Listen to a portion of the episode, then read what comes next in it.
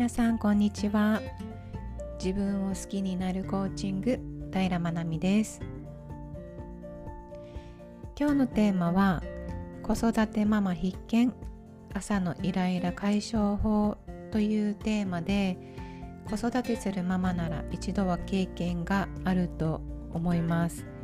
朝のイライラを解消するために私が行ってきた方法を理論を交えながらお話ししていきたいと思います。よろしくお願いします。我が家には9歳と7歳の小学生2人と2歳の保育園に通っている女の子の3人の子供がいます。主人は朝子供たちが起きる前に仕事を行くので朝は私一人で家事と子供たちを学校に見送るまでをやっています。本当に日々感じるのですがママにとって朝の時間は大忙し時間との戦いですよね。どんなに段取りよく言ったつもりでも子供のペースで全てがうまくいかなくなってしまうそんな経験をされたことはある方少ないんじゃないでしょうか。以前の私は子供たちが起きる3時間前に起きてできる限りの家事や自分の準備を終わらせてから子供たちを起こす。そんな風に過ごしていたんですけれどもなかなか今日こそはって思ってもことが思っているようには進まなくてイライラしてしまうっていうことがありました。小さいお子さんがいれば特にだと思うんですけれども本当に子供がいるとイレギュラーなことが起きて結局どんな対策をとっても時間に追われてまた今日もイライラしてしまった。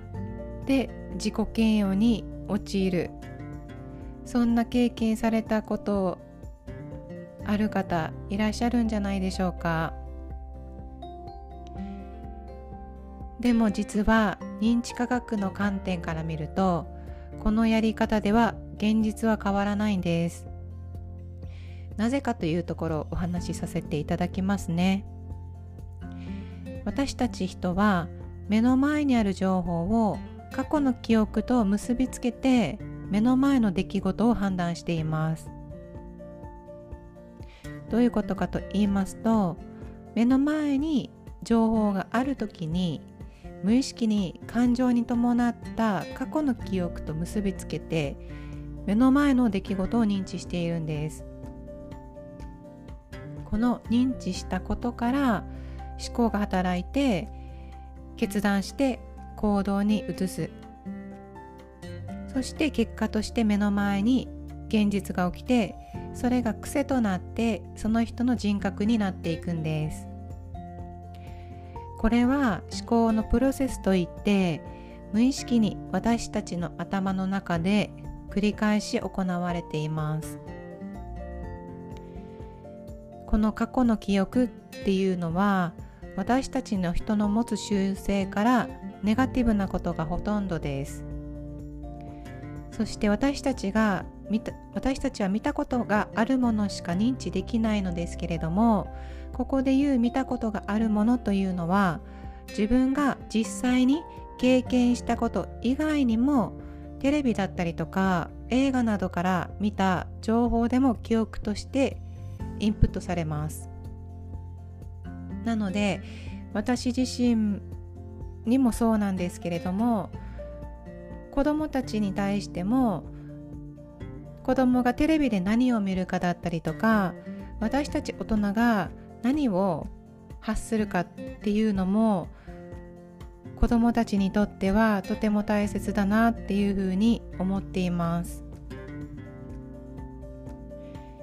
この理論から私がどんなに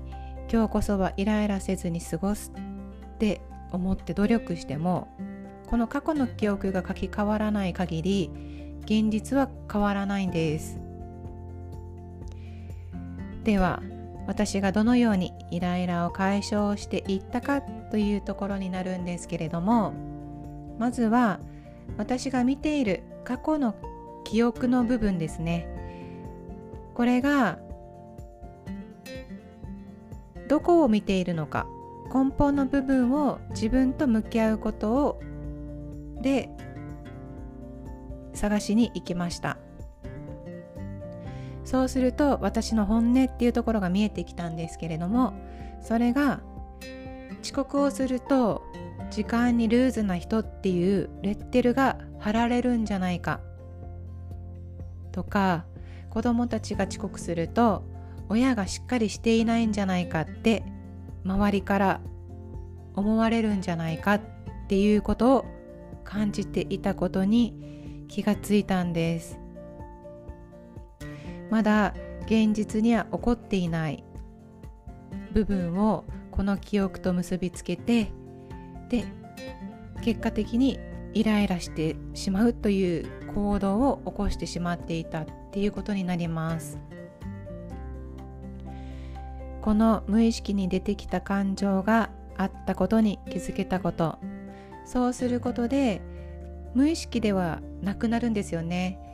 無意識で行っていたこの思考のプロセスがのこの感情の部分が意識のところに上がってくるので何を認知するかが変わってきて現実も変わっていきました。もし実際に時間に焦りが出てきたらあ私焦ってるんだねとか時間に遅れるんじゃないかって不安なんだねって自分自身に対しての声かけが変わっていきます。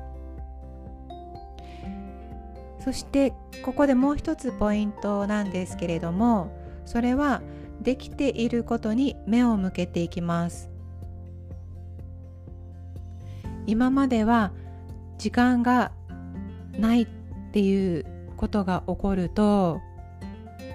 あれもやらなきゃいけないこれもやらなきゃいけないっていうに自分自身に声をかけていってで自分で自分のことをその言葉によって焦らせてしまっていたんですけれどもこのできているところに目を向けることできていることを集めていくっていうことですね。例えば朝洗濯が2回回せたよね。とか洗濯物干せたよね。朝起きてストレッチする時間が取れた。自分と向き合う時間が作れた。子供を起こす前に自分の支度ができた。子供たちにしっかりご飯を食べさせてあげられた。